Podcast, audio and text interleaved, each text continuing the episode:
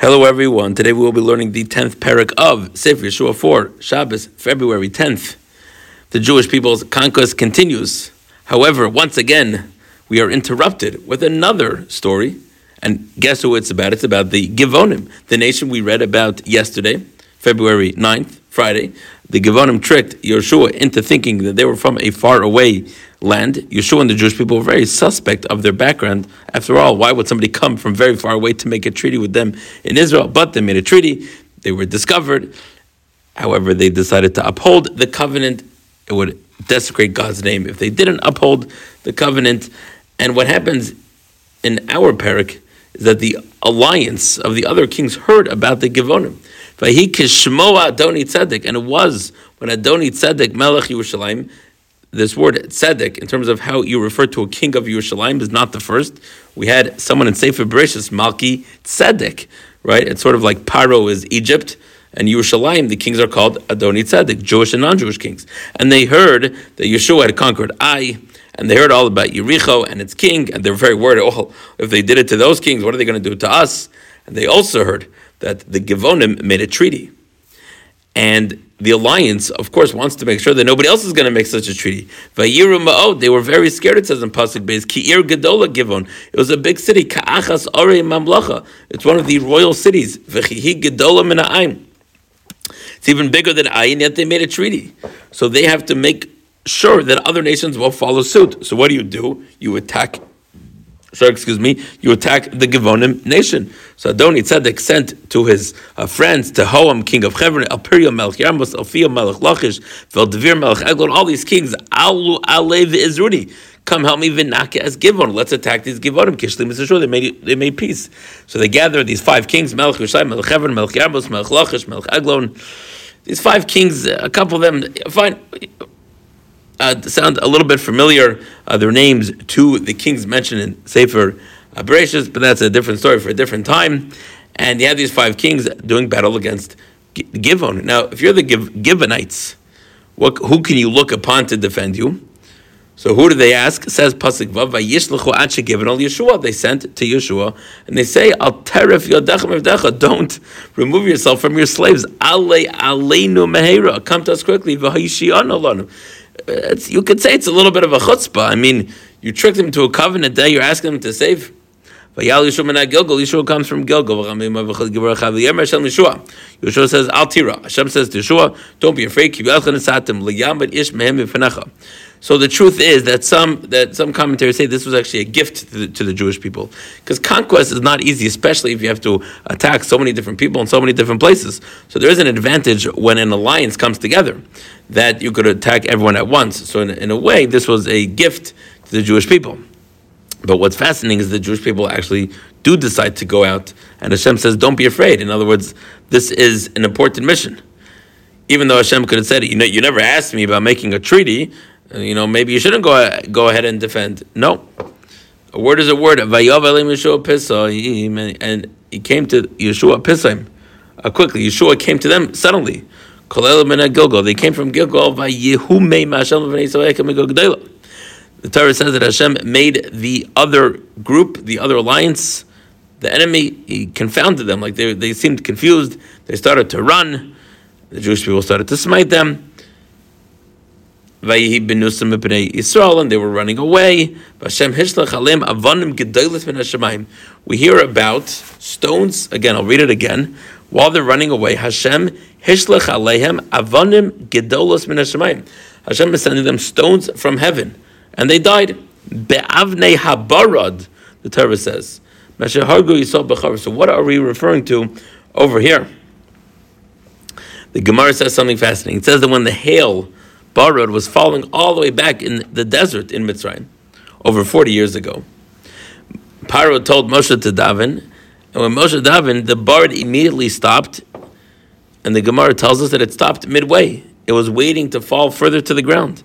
And those stones that were waiting in Shemaim were these stones. Gedos minas Shemaim, they're from heaven, ba'avnei habarad. The stones were waiting to fall. Yehoshua again is completing what Moshe had started.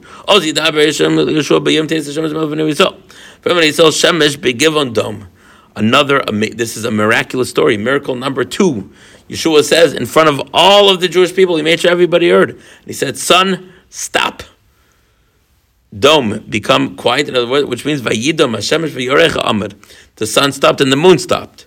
Why did he want the sun to stop? Chazal tell us Shabbos was coming, and Yehoshua did not want to do battle on Shabbos, even though it would be permitted to do battle on Shabbos. He didn't want to do battle on Shabbos. And he t- asks the sun to stop, and the truth, and the Torah tells us the moon also stopped. Now, either he could say, well, because the whole system just stopped.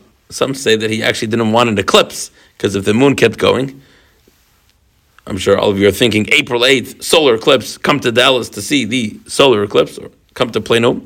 And the moon stood still. Ad yikoim goy oivav. So the people took retribution. He says, Give me time, and I don't want it to get dark. And he says that this miracle that he's asking for is already spoken about, or it's when it happened, he says it's inscribed in the Sefer Hayashar. Rashi says, what's, what does it mean the miracle was inscribed? The miracle of the sun standing was inscribed in Sefer HaYashar. So Rashi says that one that Sefer HaYashar refers to Sefer Bereshis, because Sefer Bereshis is all about people that were honest and Yashar, Yashus, straight Avram, Yitzchak, and Yaakov. So in Sefer Yashar, it tells us about this miracle. Now, where does it tell us about this miracle? So Rashi points to one of the brachos of Yaakov. That one of the brachos implies that the name of Yehoshua or the descendants of Ephraim. I don't even know if I mentioned this. I should have. Where does Yehoshua come from? From the tribe of Ephraim, which is of course Yosef, and it says Hagoyim, which means that the descendants of Ephraim will be well known in the world. This miracle is what made Yehoshua well known. And says the Torah, there was no day before this or after this like this. The Shemaya Hashem. Yehoshua sort of demanded the miracle. It said, son, stop. This never happened before. Amazing. But Yashav Yehoshua See, again, just one of the thousand reasons to learn Navi, to learn Sefer Yehoshua, miracle of the sun standing, all these miracles that maybe are not so well known because we're not studying them annually or studying them on a weekly Shabbos. So now, till the end of the parak, uh, it's pretty simple. It's basically just going to be dealing with the rest of the conquering of the of these nations that had attacked them and the kings of the nations. But the Jewish people started to return to Gilgal. But the five kings were running away and they were hiding in a cave. And it was told to Yehoshua saying, It was told to Yehoshua saying that the five kings are hidden. So let's get some large stones, and put it on the mouth of the cave. And put guards to make sure they don't leave and don't the other people shouldn't just stand but chase after your enemies. Don't let them go back to the city because Hashem is giving you in their hands. So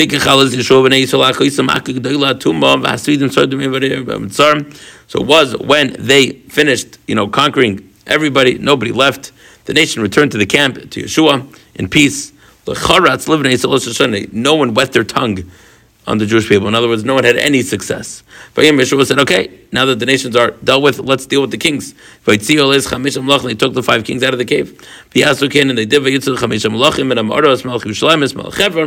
five kings. It was when they took them out.